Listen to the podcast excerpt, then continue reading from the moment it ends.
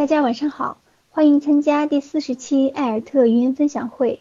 本周我们的分享嘉宾是夏坤老师。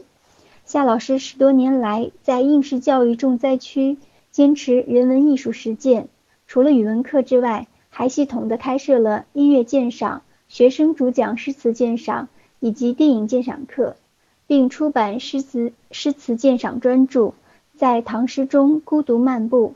温和的走进宋词的凉夜等。下面我们就请夏老师为我们开讲，怎样让孩子爱上古诗词。欢迎夏老师。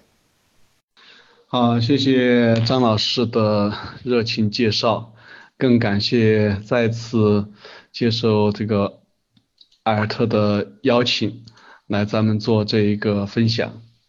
嗯，今天我们分享的内容呢是怎么样让孩子爱上古诗词。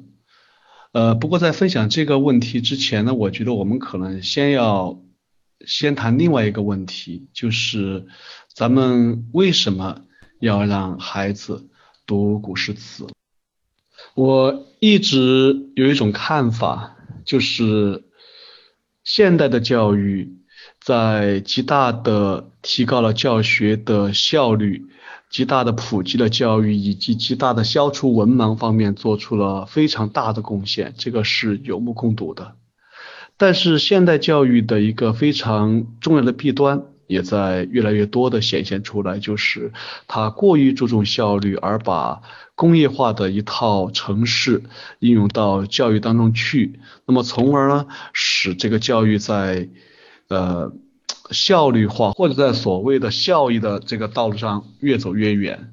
那么伴随着工业革命之后，那么教育呢就日益成为一个工业或者商业的一个供货商。那么个人的成长在越来越多的被抛在脑后，而我们的教育的任务仿佛只是为了工厂或者为了为工厂或者为这个公司生产合格的人员。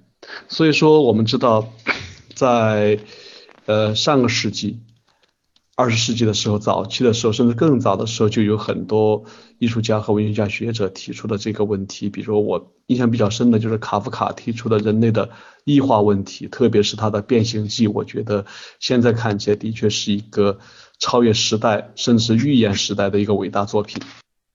所以 总结一下就是。现代教育的好处是不容忽视的，是有目共睹的，但是它的弊端也是有目共睹的。这个最大的弊端最大的地方就在于对人类的异化，那么也就是使人工具化，而且这种工具化的呃程度正在愈演愈烈，尤其在中国这么一个国家，那么更是这个样子，人被彻底当成一种工具，或者当这一个呃应用的一个东西，而不是再是一个人。而从我个人的观点来看，教育是应该让人成其为人，回复于人的本性，那么让他去学会去呃欣赏生活、享受生活以及创造生活，而不是成为一个纯粹的一个工具。那么要使人重回复人的面貌，我个人以为呢。可能方法有很多，但是最根本的方法可能很大程度上是文人文学科，特别是里面的艺术学科。那么涉及到我们的这个语言方面，我觉得主要就是语言中的艺术，特别是诗词。因为在任何文化、任何民族当中，我相信诗词都是这个民族和这个文化语言中最精华、最优美的部分。每一个民族都有他值得骄傲的、可以向人夸耀的诗人以及他们的诗歌，那么中华民族也不例外。但是在中华民族的近现代，我们没能出现像叶芝、济慈、聂鲁达或者说是泰戈尔这样伟大的诗人，所以我们必须得无奈的说，中国的诗歌的顶峰仍然。是在唐诗和宋词，换而言之，也可以这样说，就是唐诗和宋词实际上是中国语言能够达达到的最高的纬度，也是最高的高度。所以说，我也许可以这样说，就是，呃，一个人或者一个孩子，他的长大之后。能否成为真正的人，有时候跟他的文凭、跟他的工作、跟他挣钱的多少、跟他官位的高低，其实甚至没有直接的大直接的联系。那么跟什么有直接联系的？我觉得跟他的修养、跟他的教养、跟他的涵养，那么跟他的素养这有关系。而要达到这些目的，我觉得最好的办法就是艺术，包括诗词。所以我会觉得呢，嗯，如何让我们的孩子在长大之后，能够不成为富士康流水线上的一个螺丝钉，或者成为官场上的行尸走肉，或者呢，成为工厂里面的类似于卓别林的《摩登时代》里面的夏尔洛一样的那么一个只会拧螺丝的工人，我觉得最好的办法其实就是艺术。或者是诗歌，这也许能够回答为什么我们要让孩子去喜欢诗歌。我是一个中学语文老师，我教语文呢，高中语文教了二十多年了。我经常开玩笑说，高中语文老师是一种有特异功能的一种动物，他们能够用一句话把最美好的变成最丑恶的，把最本来应该让人喜欢的，而变成让人生厌的；把一些人本能想去追求的，而变成人本能想去逃避的。那么语文老师是哪句话 可以造成这种效果呢？就是一句话，就是这篇课文要背，而且要默写。我想说的意思就是，诗歌那么美丽，那么重要。但是我们的教育很大程度上却让孩子对这种非常美好的东西产生厌倦之情，使他们望而生厌。我们强令学生去背诵，甚至在他们根本不了解意思的情况下要求他们背诵，然后用非常僵化、呆板的东西方法要孩子们去默写啊等等这些东西。那么事实上就造成一种情况，就是。在孩子应该喜欢他的时候，结果呢，我们老师或者说我们的教育使孩子越来越远离他，这是一个非常悲哀的事情。肖伯纳曾经说，许多英国人长大之后就对莎士比亚呢十分厌倦，原因是他们小的时候读书的时候呢背的太多，也被学的太多，乃至于呢长大之后败坏了胃口。我们中学学生有一句话就说是。呃，语文最害怕几个，一个是害怕古文，一个是害怕这个作文，一个是害怕周树人，也就是鲁迅。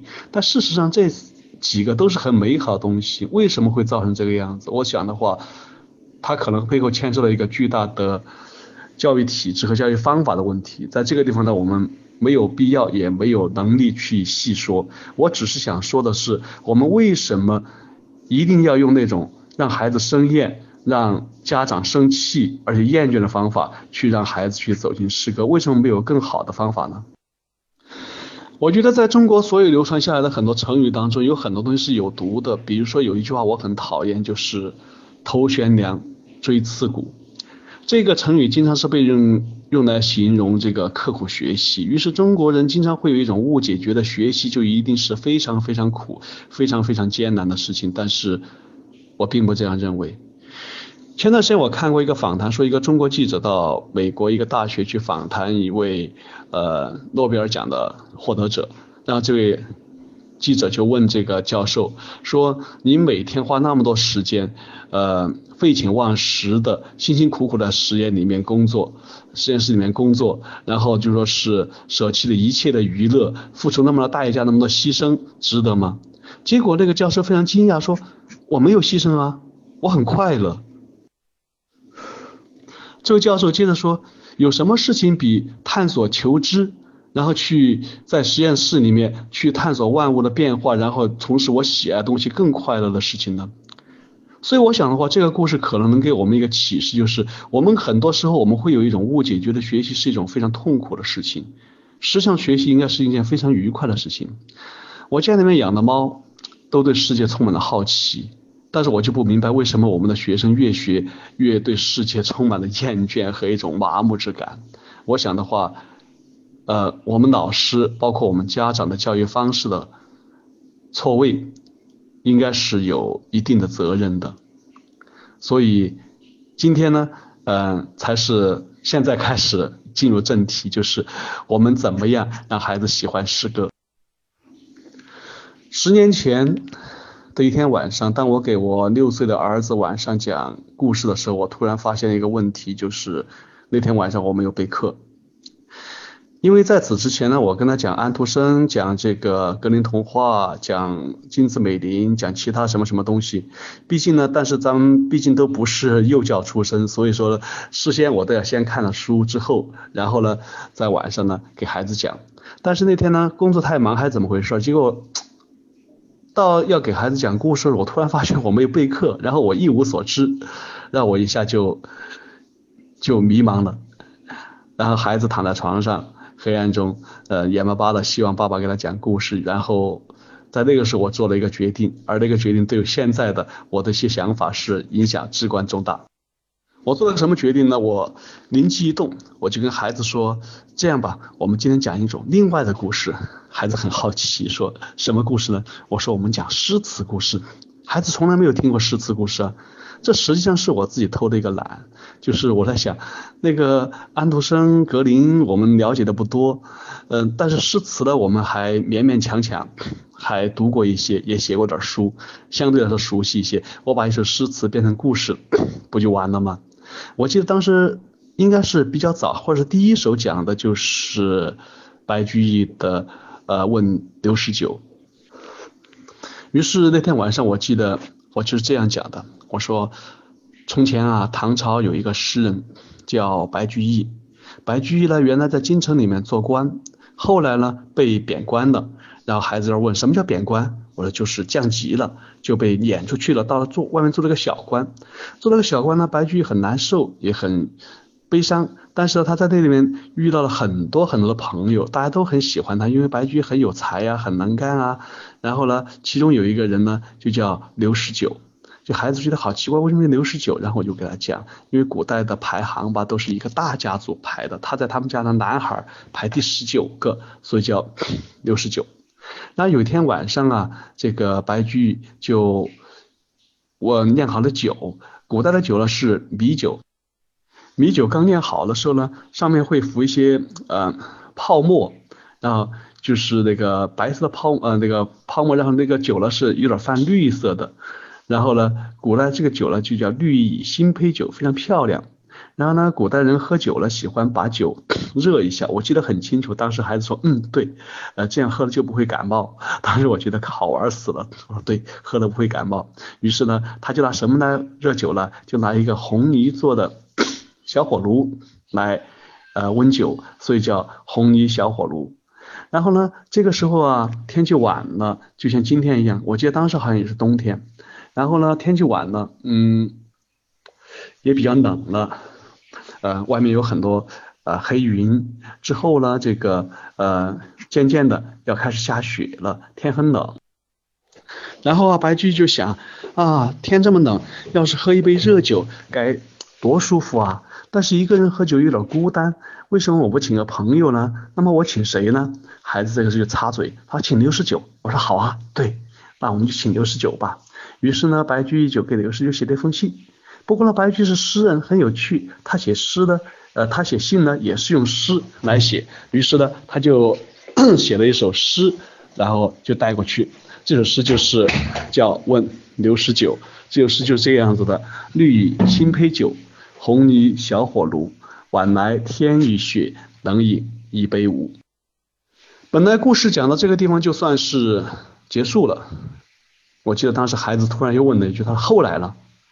那我一下就迷茫了，然后就只有编我说：“后来啊，我说后来刘十九就接到这封信呢，他就很高兴啊，然后呢他就跑啊跑，就跑到呃白居家里面来了，啊白居就和他一起喝酒，天也开始下雪了，外面天寒地冻，但是呢屋里面暖融融的，有小火炉，还有酒，很愉快。然后之后喝完酒就完了，这个故事就结束了。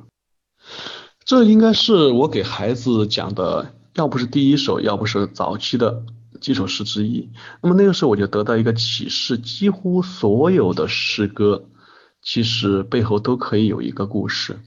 那么最简单的办法呢，就是我们把一首诗呃自己理解出来，然后呢，在不违背原意的情况下呢，加一些合适的想象，那么并且呢，进行一些用我们跟孩子对话的方式呢，进行一些简单的注释，这样的话，孩子就可以去理解，而且还可以去喜欢。你比如说，我跟孩子讲李清照的《如梦令》，就讲李清照是宋朝的一位女词人，然后呢。头天晚上呢，他喝了一点酒，我接孩子听了之后，他说古人就是喜欢喝酒。我说就是啊，就是喜欢喝酒。他头天晚上呢喝点酒，然后呢，第二天呢就睡觉，很晚才起来。但是呢，他就听到睡觉时听到昨天晚上有很大的风，很大的雨。然后第二天早上呢，他起来呢有点晚，嗯，但是呢还没起来的时候，他心里面就很着急，他就问他的丫鬟侍女。嗯，正在卷帘子的侍女说：“外面的花怎么样呢？外面的草怎么样呢？”那个侍女呢很粗心，就随随便便说了一句：“他说海棠还是跟平常一样啊。”然后李清照就有点不满意了，说：“不对，你要知道，昨天那么大的风，那么大的雨，肯定把花打落了很多。然后呢，叶子呢就更加鲜亮了，更加绿色了，那么就叫绿肥红瘦。所以呢，我们再把这首词，爸爸再给你背一下。”就是李清照的《入梦令》，昨夜雨疏风骤，浓睡不消残酒。试问卷帘人，却道海棠依旧。知否知否，应是绿肥红瘦。嗯，自从开始给孩子讲这种诗词改编的故事之后，我发觉孩子对诗词产生了非常浓厚的兴趣。我从来不会要求他去背诵什么，也更不会去检查。只是给他单纯的讲故事，讲完了就睡了。每次讲，其实每天晚上讲，可能最多也就是几分钟或者十分钟的样子。但是我就发觉吧，后来孩子对诗词越来越有兴趣，在诗词上的记忆也越来越好。虽然我没有任何时候都都没有要求他做过背诵，但是后来我发觉，在偶然的机会之后，发觉他居然背了很多诗，而且我给他讲的诗几乎他都能背。我就发觉。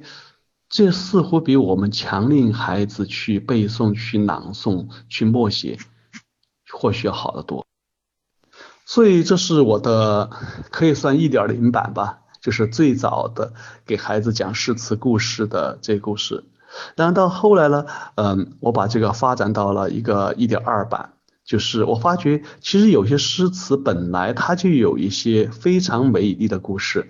那么这些故事如果连结合诗词一起讲给孩子的话，孩子会更感兴趣。那么下面我给大家展示一张图片，就是在讲崔护的题都城南庄的时候呢，我就还给孩子讲过这个流传很广的故事，就是唐代的诗人崔护吧，有一年春天的时候去踏青，走的又累又渴了，就看到一个桃林，桃林里面有户人家，于是他就敲门去呃这个讨水喝。门开了，开门的是一个漂亮的姑娘。这姑娘听说崔护来意之后呢，就给他倒了水，然后崔护就在旁边喝。那个姑娘呢，就在靠在门边，呃，笑盈盈的看着他。然后到第二年呢，崔护又去呃踏青，然后又走的又渴又累，又到了一片桃林，然后呢，又再去敲那家人的门，但是呢，这次怎么敲也敲不开，也没有任何人出现。崔护十分遗憾。于是呢，就在门上题写了一首诗，那么就是今天要讲的这首诗，题都城南庄。去年今日此门中，人面桃花相映红。人面不知何处去，桃花依旧笑春风。而现在咱们看到这张图片呢，是贾岛推敲的故事。那么我们成年人可能很多都知道，贾岛在呃。作诗成诗，然后有一次他在长安骑着一头驴，想到一句诗，呃，鸟宿池边树，还是僧敲月下门。但是呢，他搞不清楚，也拿不准到底是用推还是用敲，所以他就在驴上做的推敲的姿势，一时入了迷，居然闯进了这个一个仪仗队，被抓下来之后才知道他是韩愈，呃，金兆尹韩愈的这个。就是他的仪仗，然后呢，韩愈知道他的故事之后，就不但不生气，还跟他一起来思考。最后呢，他觉得用敲比较好。事实上，有很多诗词，它都有一些相关的诗画、词画，呃，这些故事很多都是非常有意思、非常有趣的。你比如说像白居易他的那首《赋得古原草送别》，那么据说在顾况。他去拜见顾况的时候，顾况曾经开玩笑说：“这个京城米贵，白居不易。”但是看到那首诗之后，“离离原上草”，于是觉得，于是觉得这个小伙子才气过人，于是说了：“有了这样的才气了，这个白居也是很容易的。”另外，再比如说唐代的诗人水部侍郎张籍，为了拒绝当时的呃藩镇军阀李师道的。拉拢曾经写过一首《节妇吟》，呃，比较有名的一句就是“还君明珠双泪垂，恨不相逢未嫁时”。如果把这个故事讲过去，那么其实也很有意思。另外，再比如说朱庆余，朱庆余在应试的时候曾经请张籍为自己做这个呃广告，然后张籍呢也大力推荐他，但是朱庆余后来自己还是心里不踏实，于是给这个。张籍写了一首著名的《进士城张水部》，就是那个洞房昨昨夜听红烛，待晓堂前拜旧姑。呃，妆罢低声问夫婿，画眉深浅如是物。这些故事非常非常的多。呃，所以说我觉得呢，如果呃家长善于去捕捉、善于去搜集的话，嗯，我们会找到相当多的这样的故事，然后把这样的故事和这些诗歌联系在一起，呃，就真正成为非常呃。生动活泼形象的故事，那么我相信的话，孩子也会很喜欢，至少我们家孩子是非常喜欢的。所以呢，呃，这可以说是我们诗歌教育的一点二版，就是呃故事诗。呃，我相信呢，故事诗是我们父母。非常重要的一个诗歌宝库，如果善于利用的话，其实会起到非常非常好的作用。因为孩子都是喜欢听故事的。那么这些方法呢，我觉得从孩子很小的时候，可能幼儿园时期到那个小学低段这个时段是比较合适，就是四年级以下，这个时候呢，孩子呃。很多孩子都需要父母晚上给孩子给他讲故事啊，还有包括平时的生活啊，他也喜喜欢父母讲故事。那么咱们把这些结合在一起，孩子会慢慢喜欢上诗歌的。那么除了故事诗之外，我觉得呢，呃，其实还有更多更有趣的办法引导孩子呢走进诗歌。那么我们现在来一个。一点四版就是诗与画。嗯，苏东坡评价王维的诗是诗中有画，评价他的画是画中有诗。事实上，有人说诗画本来就是同源的，而且在儿童教育方面吧，画绘画的作用是非常非常大的。苏霍姆林斯基曾经说：“他说，我坚定的相信，儿童的图画是通往逻辑认识的道路上必不可少的阶梯。至于图画有助于发展对世界的审美观点，那就更不言而喻了。”苏霍姆林斯基甚至还说：“他说，离我觉得离开了绘画，地理课、历史课、文学课、自然课就很难上。”呃，我注意到在这个地方，他提到了一个文学课。嗯，我国著名的。呃，教育家也是咱们中国家庭教育的可以说是开山开山祖师陈鹤琴先生也谈到了绘画对于儿童教育的非常重要的一个作用。陈鹤琴先生说过这样的话，他说画图是一件很有教育价值的游戏，小孩子可以因此发表他的思想，又可以学到许多知识。画图在教育上的价值很大，凡小孩子就应该有画图的机会。这个是陈鹤琴先生关于绘画在儿童教育上的价值的一个论述。那么对他们的观点呢，我个人是非常赞成的。所以说，也许是受他们的观点影响，在后来，呃，因为有一段时间我们家孩子比较多了，包括自己的孩子，呃，亲戚家的孩子，兄弟姐妹的孩子，呃，于是呢，我们就在家里面办了一个小小的家庭的私塾，就是。专门就给我们家的几个孩子一起来讲诗歌，于是我就想，为什么不把绘画引入进来呢？所以说有一次我就跟孩子讲这个杜甫的绝句：两个黄鹂鸣翠柳，一行白鹭上青天。窗含西岭千秋雪，门泊东吴万里船。然后讲这个诗的时候，我就跟以前就不一样，我就不讲故事了，我就说，哎，这诗我好像我也看不大懂。这样吧，我觉得你们可能懂，要不这样，你们呢也不跟我讲，你们就用画给我画出来。然后呢，你们来给我讲一下这首诗到底是讲的什么。那么下面就是当时这些孩子们他们画的画，大家可以看到这是两幅画，是当时我们家两个儿子呃画的。其实，在我没有讲这首诗的情况下，他们两个人对这首诗基本上都有了一个大致的理解了。如果我没记错的话，当时一个孩子是八岁左右，一个孩子是十岁左右。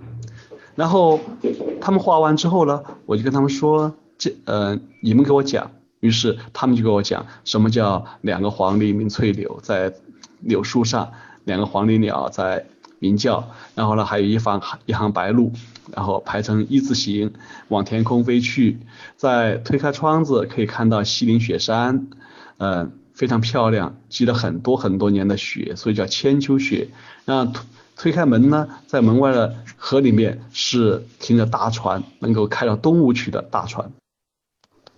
所以后来我就发觉，孩子非常非常喜欢画画，尤其是小学阶段的孩子，不管是男孩子女孩子，而且他们是他们还有一种本领，就是他们可以按照这个自己的想法来呃理解诗歌。而且能够按照自己的想法来构图，来按照自己的想法来想象，有些想象往往是出乎我们大人的意表之外的。大家可以看到右边那幅画，右边那幅画那个那条船上写了几个字，呃，是我们家大的孩子写的，是尼米兹号。尼米兹呢是那个美国的核动力航母，我当时笑了，我说船那个河里面怎么能够停美国的航母？因为。他喜欢军事，于是他说我就喜欢这个样子。我觉得这其实也是孩子的一个创造，当然我们就没有必要用大人的逻辑或者说理论来说服他。但是我至少知道他理解这个诗的意思就是这条船很大。也许那个时候他并不了解一条帆船和这个一个呃一个。嗯，一艘航母的区别，但是在他的心目中，航母就是大船，所以这个地方就应该停大船。这是孩子的他自己的生发，也是他自己生成，我觉得其实是很可贵的。大家可以看一下这两幅画，我不知道大家能不能猜出孩子们画的是什么，但是我觉得其实画的非常好。嗯，这首这这几幅画呢，画的是张旭的一首诗。就是那一首那个隐隐飞桥隔野烟，石矶溪畔问渔船，桃花尽日随流水，洞在清溪何处边。那么这幅画呢，它其实它的空间跨度是非常大的。那么包括在那个溪边，这个呃有桥，然后有船，有石矶，然后还有桃花，然后之后呢，这个故事。还牵这首诗还牵涉了一个故事，就是我们知道的陶渊明的那个《桃花源记》的故事。所以说它的空间跨度非常大。但是呢，我很惊讶的是，孩子还是用自己的方法把这首诗表现出来了。大家可以看上面一幅画，是我们家大的孩子大儿子他画的。左边大家可以看到，全部是那个棕色的一个山坡，是一个山壁。我们我问他画的什么，他说就画的是山。我说那个山洞呢？他说山洞太远了，看不见。但是呢，这个溪水边有桃花，就已经把这个整个意境表现出来了。而下面这幅画是我们的我们外甥女画的，呃，一看是女孩画的。然后呢，她非常突出，呃，这个岸边的桃花，还有那个桃花瓣，然后呢，呃，绿草。等等等等，所以说我们从他们的绘画中可以看出孩子们他们各自性格以及他们对诗的不同的理解。现在大家看到这幅这两幅画呢，是画的韦应物的《滁州西涧》，呃，独怜幽草涧边生，上有黄鹂深树鸣，春潮带雨晚来急，野渡无人舟自横。大家可以看一下这几岁的孩子画的画是否呢符合作者的原意。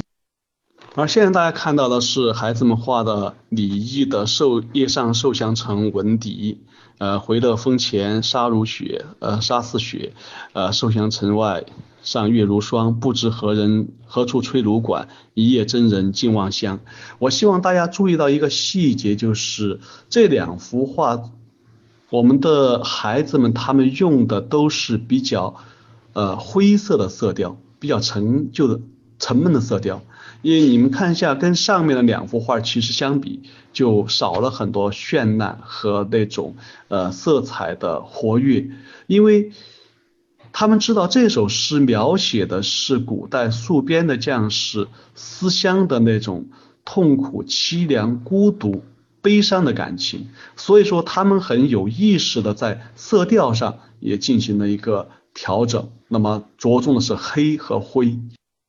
而且在大家可能可以看出来，虽然他们没有受过什么专业的呃绘画训练，但是呢，在色彩以及构图上，其实都力图去表现这首诗它内涵的一种凄凉、悲伤，呃，然后一种孤独的情感。所以我觉得，其实从他们画的这个。画来看，他们对这首诗有了相当相当深刻的理解。这些理解可能是我们老师在上面讲半天，孩子他自己都无法去明白的。但是，一让他画，他一下就好像是无师自通似的，他就知道这首诗的情感怎么样的。他不是两个黄鹂鸣翠柳，也不是石矶溪畔望问渔船，也不是这个独怜幽草溅绵声。大家可以看到，他们几乎没有在这里面用上绿啊这种色彩。而基本上就是黑，然后灰啊黄，所以说我这经常我在看了孩子们画的画之后，我经常会非常惊讶，我觉得他们的理解能力和领会能力可能远远出乎我们大人的预料。而现在大家看到的是孩子们画的刘禹锡的乌衣巷。呃，朱雀桥边野草花，乌衣巷边，呃，乌衣巷口夕阳斜，旧时王谢堂前燕，飞入寻常百姓家。嗯，这其实在很大程度上，它是描写古代的一个城市，所以说他们努力去呃，尽量去画出他们想象中的古代的房屋、桥，以及在诗中呃他所描写的一些要素。嗯，做的非常非常努力，也非常非常的认真。而这个呢，是孩子们画的王维的杂诗：君从故乡来，应知故乡事。来日绮窗前，寒梅著花未？因为这个它涉及到一个呃对话。而且涉及到非常非常遥远的时空的转换，就是呃，你从我的故乡来，然后你的我的故乡怎么怎么样，怎么怎么样。于是呢，孩子们就设计了一个类似于呃连环画中对话的这么一个场景。然后对话呢，它也不是用语言，也不是用字。我哦，对了，我曾经告诉过他们，尽量在这个画中不要写字。尽量不要写字，尽量用画来表现。所以说我们可以看到，他两个人，然后呢，一个人背着呃包袱，那么就是赶远路的，就是应该从故乡来的一个人。而左边那个人呢，就是作者王维了。然后呢，王维跟他聊天儿，呃说话。然后呢，来日起床前，他们用这个就是一个田字来表现这个窗。然后寒梅着花未呢，大家可以看就是旁边的这个。小树，然后呢，他们还打了一个问号，意思呢就是花开了没有啊？也是表示他问的是一个问句。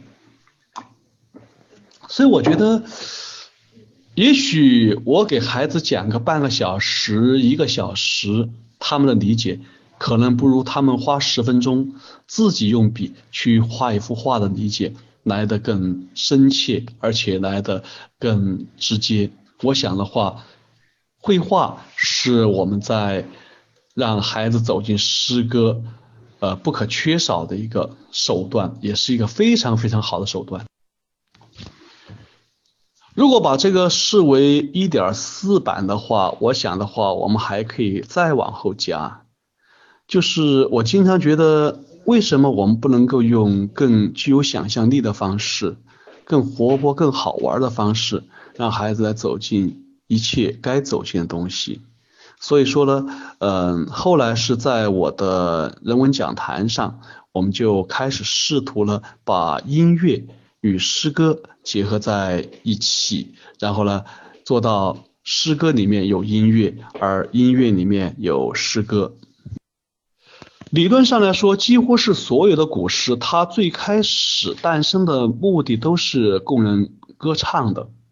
所以说，呃，诗歌的韵律是非常强的。当然，由于时呃时代。流传的关系，那么大多数的乐谱没有留下来，所以说我们现在基本上无法用古代的方式来演唱古代的诗歌。但是我们也知道，有很多诗歌现在呢被人谱上了曲，而且很多诗歌相当不错。呃，比如说像那个邓丽君曾经有很多歌都是根据古诗来谱曲的，包括《无言独上西楼》那个五月啼，包括那个呃那什么来着，呃《虞美人》。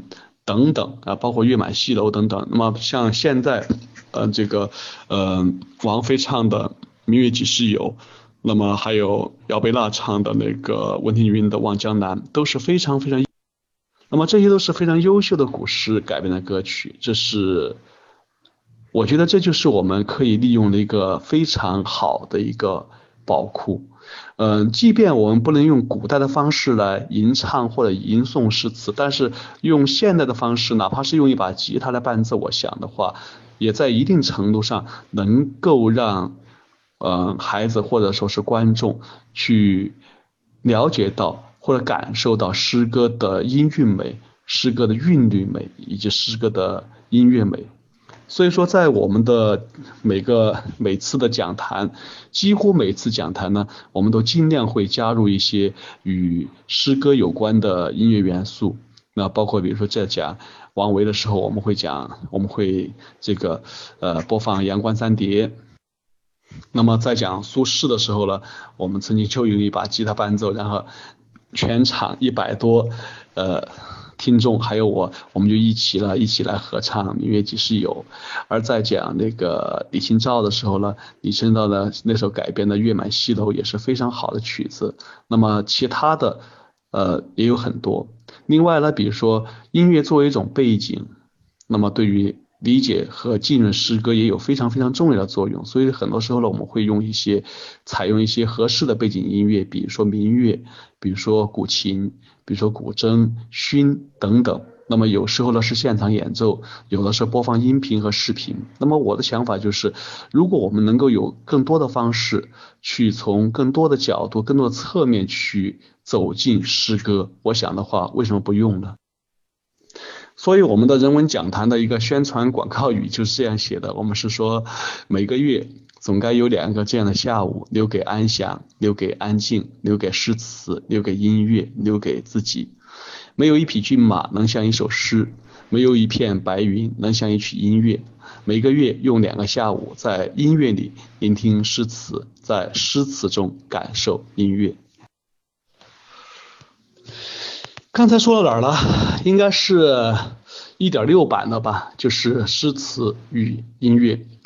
今天我们的主题是如何让孩子喜欢上诗词。刚才我们讲了这个故事诗，就是呢，呃，用把诗歌变成故事，以及呢，利用这个诗画、词画来给孩子讲诗词的故事。另外呢，我们讲了这个绘画与诗词，让孩子把诗给画出来，用自己的方式把诗表现出来。然后我们又讲了诗歌与音乐。那么还是那句话，就是为什么我们不能够再有想象力一些，再把事情做得好玩一些？于是呢，我就在思考，孩子喜欢什么，他们不喜欢什么。我和我的团队伙伴思思考很久，我们觉得呢，孩子喜欢美好的东西，他们喜欢游戏，呃，喜欢玩儿。所以说，我们就想，为什么不能把诗歌与游戏结合在一起呢？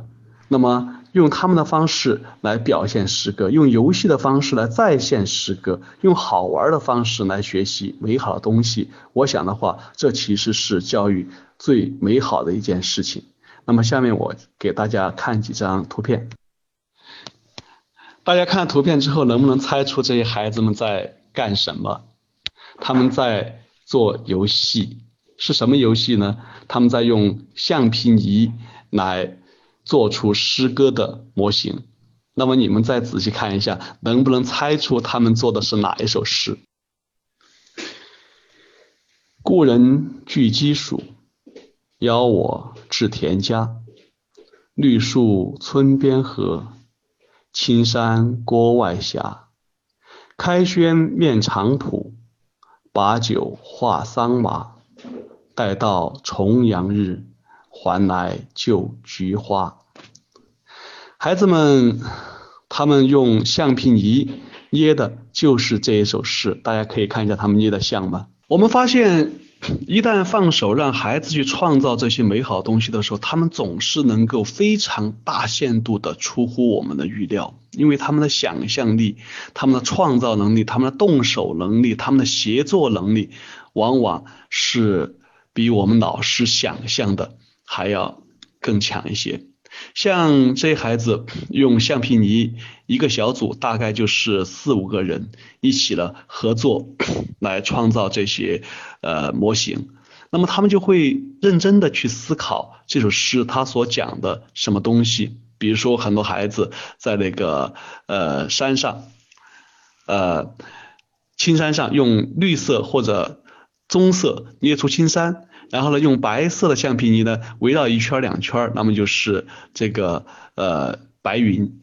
然后呢，他们也注意到青山郭外斜，既然是郭外，那么我们讲了郭是古代的那个外城，城郭，城是内城，那么也是郭是一个城墙，所以很多孩子呢就在那个旁边捏出了这个呃城墙。这个其实对他们来说是一个非常大的工程。然后呢，这个绿树村边合，当然也有绿树。开轩面场圃，那么场圃呢就是场就是那个呃庭院，圃呢我们说就是菜地。所以大家可以看到很多孩子非常仔细的呃捏出了这个绿绿的菜地，而且很多孩子还呃在上面用橡皮泥种出了各种各样的蔬菜，非常非常漂亮，完全出乎我们大人的预料。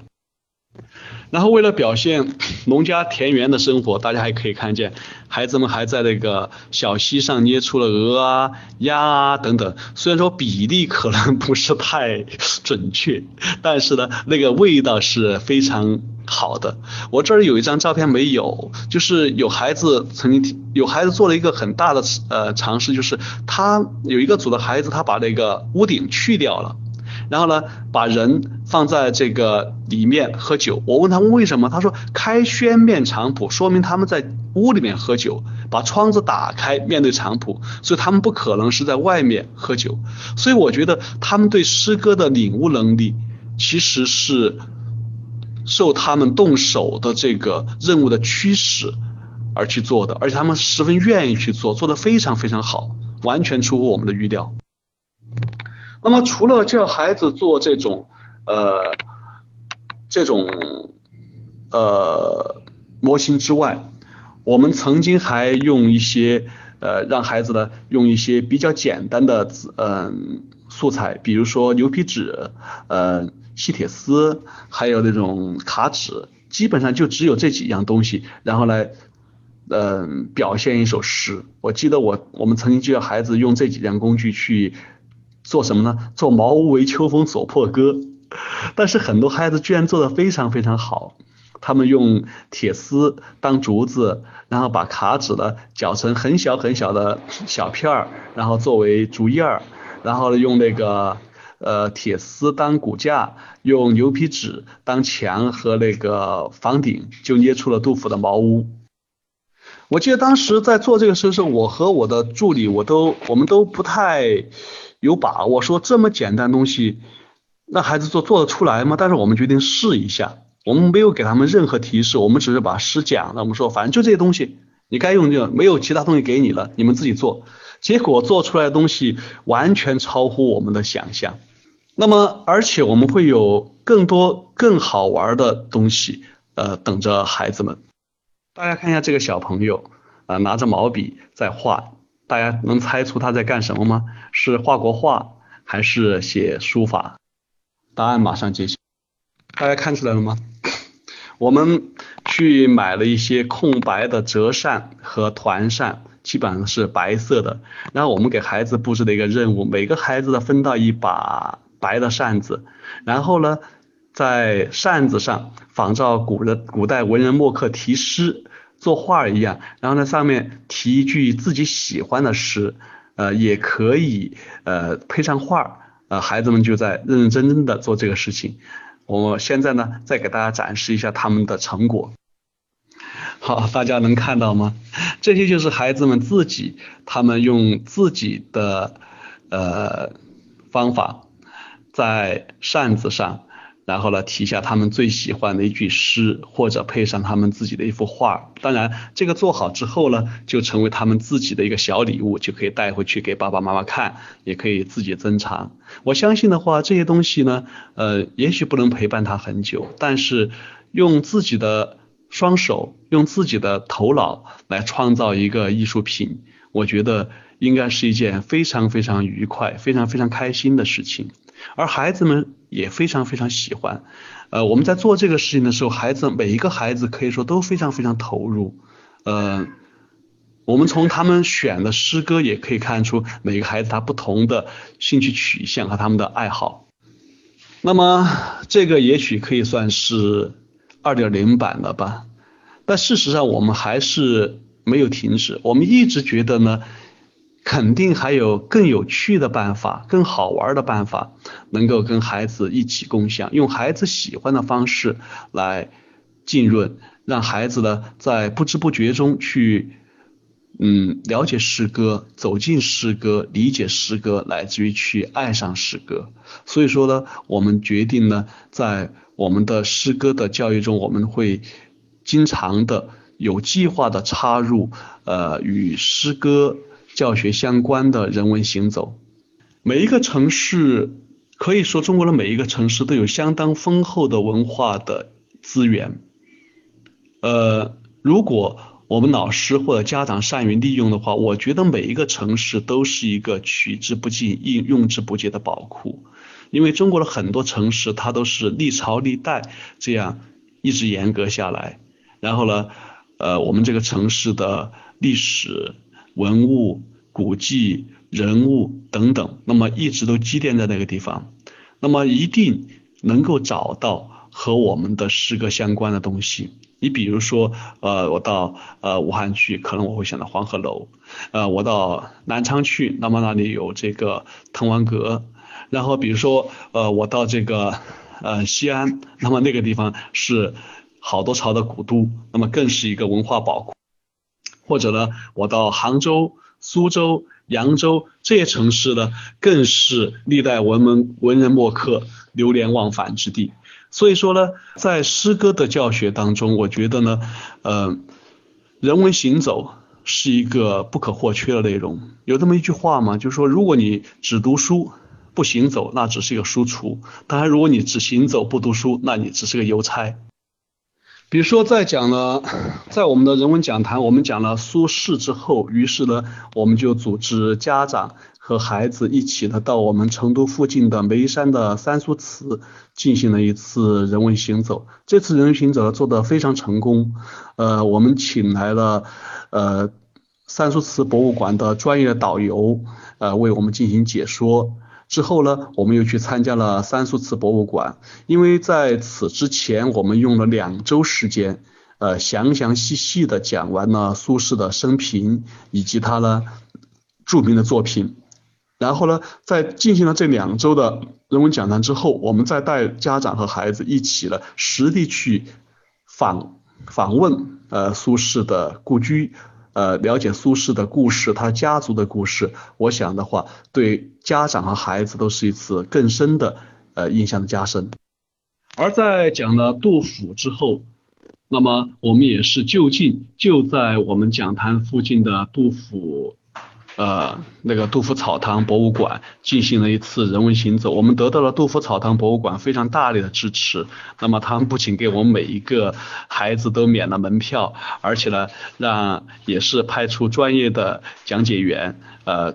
免费为我们做介绍，做介绍之后呢，我们还在杜甫草堂里面的一个讲坛叫杨子堂，我们进行了第三次讲座。所以说，在讲杜甫的时候，我们是也是前面进行了两周一个月，两周一共是四个小时，加起来一共四个小时的讲座。讲座之后呢，然后我们就去到杜甫草堂做人物行走，然后行走完了之后，又在杜甫草堂就近做了一次讲座。而且我们相信，人文行走可以采取更有趣的方式，不一定是非常生硬的啊。我们跟着老师走，或者跟着讲解员走，那么呃，只是去听。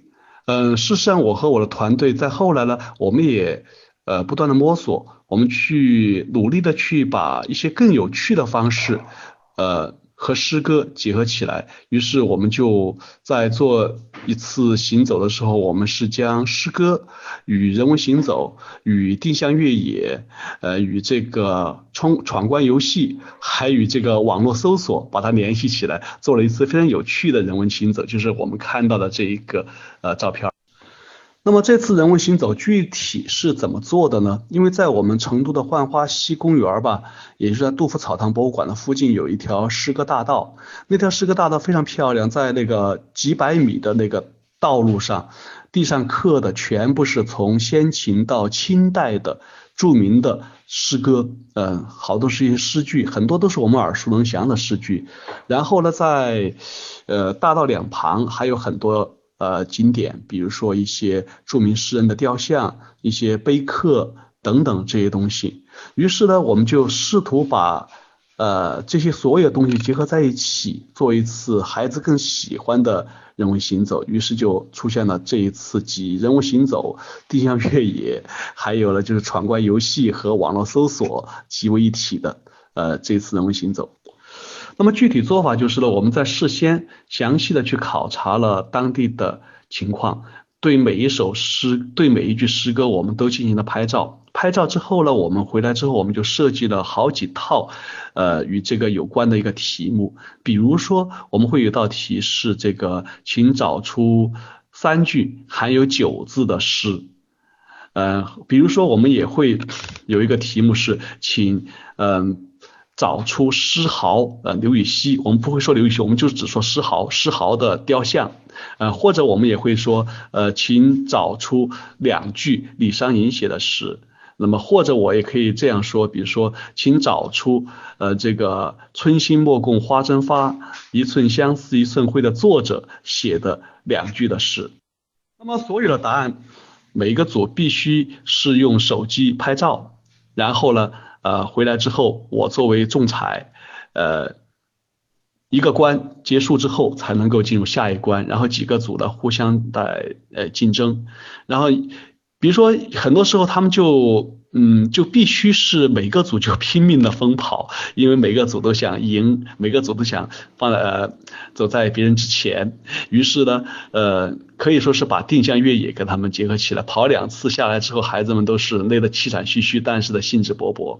而且很多时候呢，因为我们这个事情发给他们手机，发给手机第一个作用是每一个答案必须要拍照，呃，作为证据，然后呢，呃，交给我仲裁。呃，正确之后才能够进入下一关。还有一个呢，就是如果他们不知道的资料，可以马上上网去搜。所以这样呢，我们就把很多元素就集中在这个人文行走当中，是我们说的包括呃定向越野，包括闯关游戏，包括网络搜索，当然也包括这个。呃，组员之间的协调活动，甚至还包括这个与人沟通和交往。比如说，我们后面的有些题可能是这个样子，就是你必须要找到呃两个或者两个以上的游客，抓住他，然后呢，呃，说服他，让他呢，让他听你讲一首诗之后呢，他给你签名作为证据。那么这一题我们也出，那么孩子们还是很能干，他们会找到一些叔叔阿姨，然后给他们说他们要做题，然后呢让叔叔阿姨听他们讲一首诗，然后再签名，非常好玩。那么大家看到这些都是我们在做人文行走时候拍的照片。嗯，成都呢的确也是个很好的地方，比如说武侯祠，比如说这个刚才我们说了三苏祠和杜甫草堂，以及永宁永陵。还有呢，比如说望江楼、望江公园，都是非常好的进行诗歌人文行走的一个呃地方。那比如说我们在讲中唐诗人，讲到那个元稹、白居易，然后讲到薛涛的时候呢，我们就会带孩子们到。成都著名的望江公园、望江楼，那个是薛涛的故居。然后呢，在那个地方呢进行人文行走，那么带他们去了解薛涛以及跟薛涛有关的一些诗人，包括像吴元衡，呃，包括像这个元稹等等，那么使他们呢，呃，了解在我们的城市里面，实际上很多东西都跟我们的唐诗息息相关。现在我要请大家注意这一幅图片，这个是我们在呃望江公园、望江楼公园呃做人物行走的时候拍的。你们能猜出这个孩子蹲在地上，这个孩子在干什么吗？是在捡垃圾，还是在玩，还是在逗蚂蚁？但是我要告诉你，都不是，他是在完成作业。你们知道是什么作业吗？望江楼公园。呃，以竹子著名，有很多竹，而且有很多植被。所以说，当时我们在组织孩子去之前，在每个组我们都布置了一个任务，就是每个组除了参与人文行走，然后进行我们的闯关游戏，还有我们的那个呃听老师讲之外，还有一个任务就是什么呢？每个组必须收集大量的落叶，包括竹叶、树叶这些东西，然后回来干什么呢？回来要完成作品。那么。我们来看一下孩子们用在呃公园里面捡的竹叶和树叶完成的诗歌作品。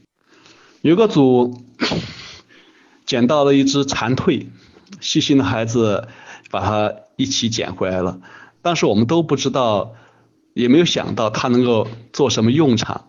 但是后来孩子们做的这个呃作品，却把这个蝉蜕呃。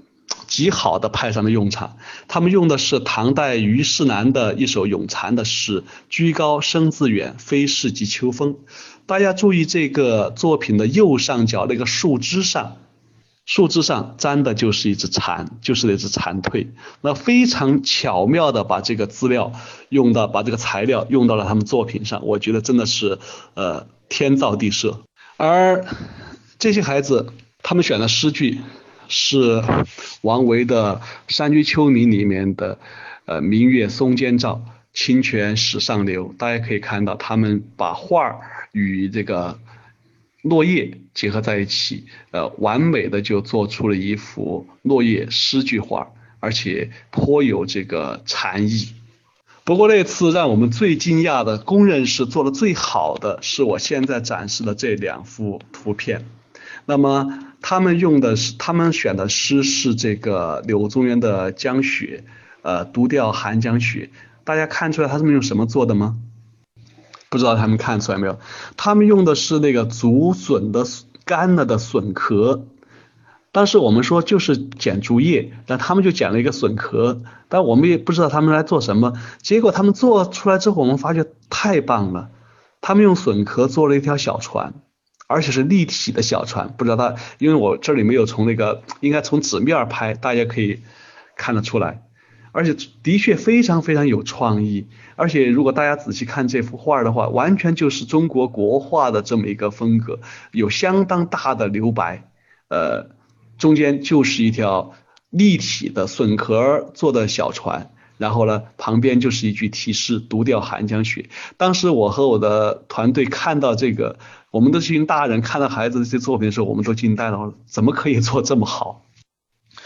所以呢，嗯，再总结一下吧，我就觉得呢，事实上，诗歌是非常非常美好的东西。其实孩子天生应该是都会喜欢诗的，但是为什么，呃，诗歌好像对很多孩子成了一些奢侈品，甚至是。家长甚至老师都觉得好像敬而远之，乃至于能够呃读两首诗背两首诗成了家长炫耀的一个资本。我觉得可能是我们现在在孩子施教上一个非常大的一个误区。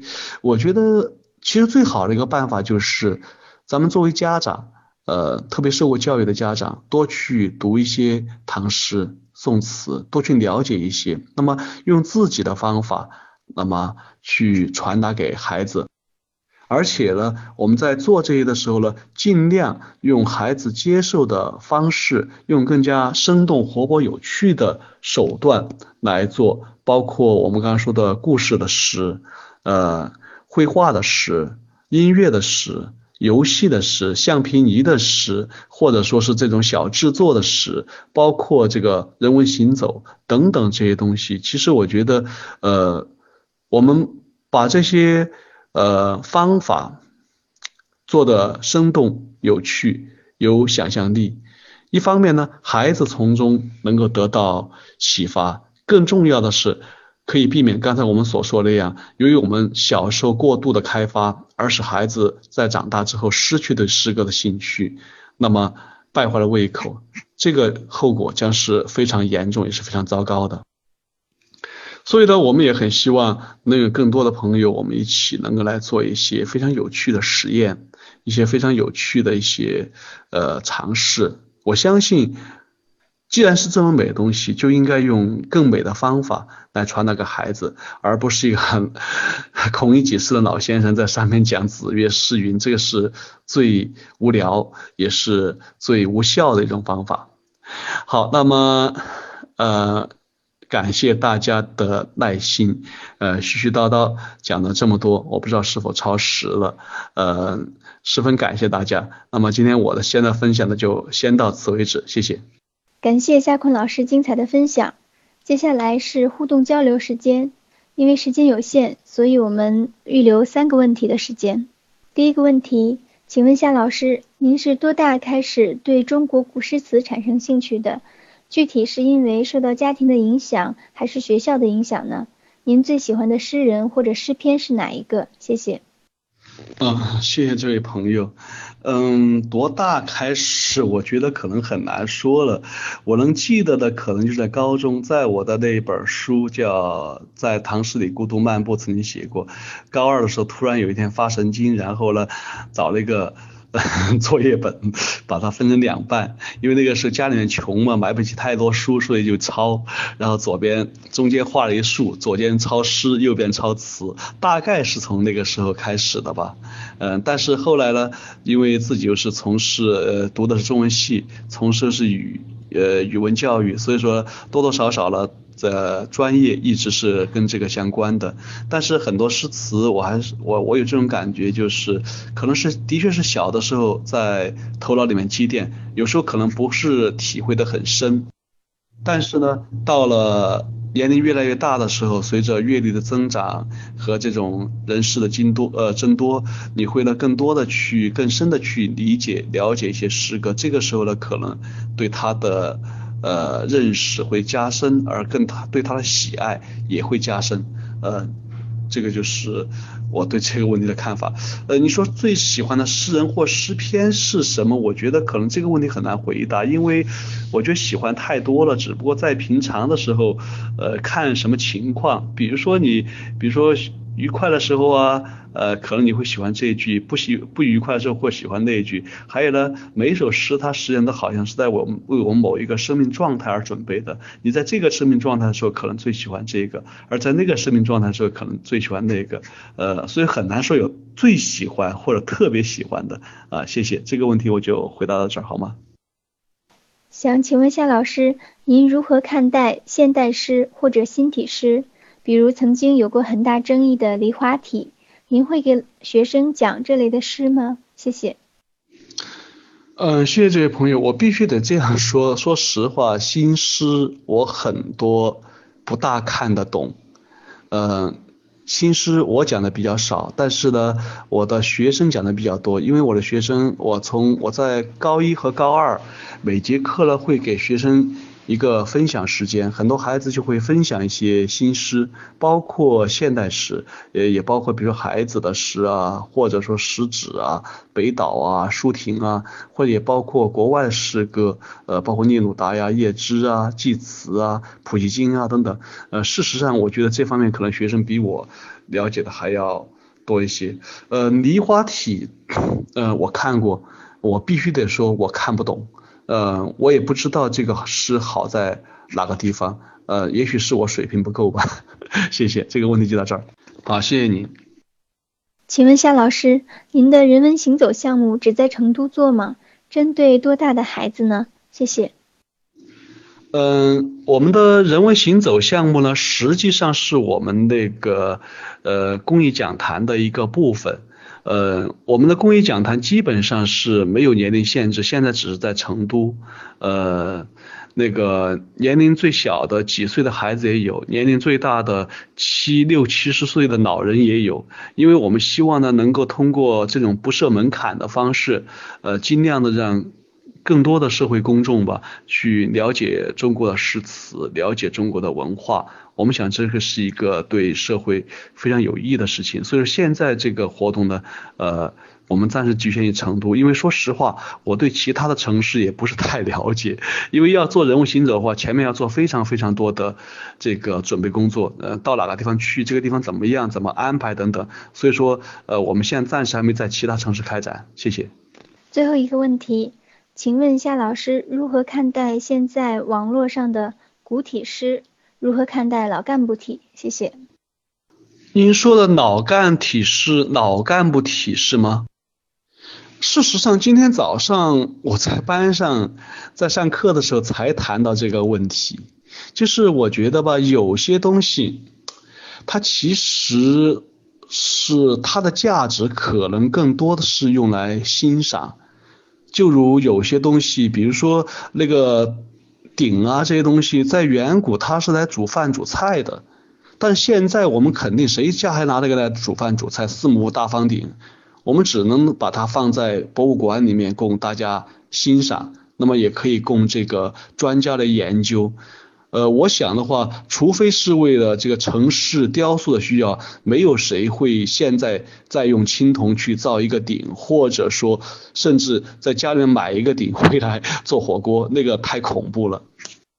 今天早上我正好跟学生讲这个问题，就是唐诗宋词吧，它本质上是一种属于农耕文明时代的呃一种艺术，那么。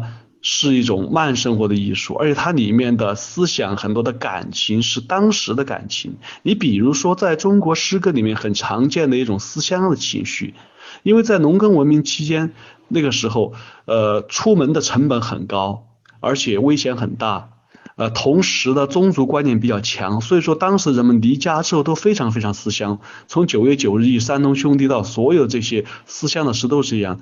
但是现在随着科技的发展，人类这个距离之间缩小，你不要说离开家乡到另外一个城市，你说到另外一个州，到另外一个国家，呃，哪怕到另外国家定居移民，这都是非常简单的事情，都是非常轻松的事情。所以说我们现在思乡其实没有古代那么强，也没必要那么强。所以说，我今天跟学生讲的就是这个，呃，其实唐诗宋词，我个人觉得呢，它更多的是供我们去欣赏，供我们去学习，主要是学习它语言的美丽美好，而不是一定要呃东施效颦的要去写唐诗，而且唐诗中间的意境，它是跟当时的社会分不开的。比如说，你说长亭外，古道边，芳草碧连天。这这这这种意境，或者说西风紧，北雁南飞。但是我们现在哪儿还哪儿还有长亭？我们只能说是这个火车站、飞机场，芳草碧连天，有芳草吗？我说那个呃，帘卷西风，人比黄花瘦，那个是李清照意境。如果放现在，就是这个姑娘可能呃减肥减的太厉害了，呃，这个应该注意一下身体了。所以说很多东西已经不一样了。你把这个青灯古佛如果换成这个 呃霓虹灯，把长亭外呃换成这个飞机场，呃或者把这个蓝谱换成那个码头等等这些东西，那事实上整个诗就已经韵味全无了。所以我个人是不大主张现代人去写古诗的。还有一个很重要的问题就是，古代的音韵离现在相差太远，我古代人说话的方式跟我们现在区别也很大。那么如果你要不呢，就是纯用古音去写，现代人看不懂；要用现在去写的，你又可能会觉得不正宗。所以说，经常会弄成画虎不成反类犬的这么一个结局。所以我个人觉得，唐诗宋词这些东西，其实最好的是用来欣赏和学习它语言，而不是学怎么样去写。呃，至于老干部体，我觉得没有必要去评价它了，跟我刚刚说的其实是一样。好了，谢谢老唐。好，十分感谢，谢谢大家耐心，谢谢主持人张世文老师，好，谢谢各位，谢谢各位。感谢夏老师的精彩分享，给家长们提供了具备操作性的具体建议，也让我们领略到了一位优秀的老师是如何启发和引导学生的，受益匪浅。时间关系，我们这一期的分享会就到此结束，再次感谢夏老师。预告一下，下周的分享嘉宾是著名日本作家。翻译家、绘本出版者原渡静子老师。原渡静子老师曾经编辑出版《窗边的小豆豆》，引进出版《百年孤独岛》，翻译了《可爱的鼠小弟》《可爱的身体》《再见了可鲁》等深受大家欢迎的绘本。欢迎下周大家准时参加，也欢迎邀请朋友加入艾尔特分享群，每周一期教育主题讲座。我们下周再见。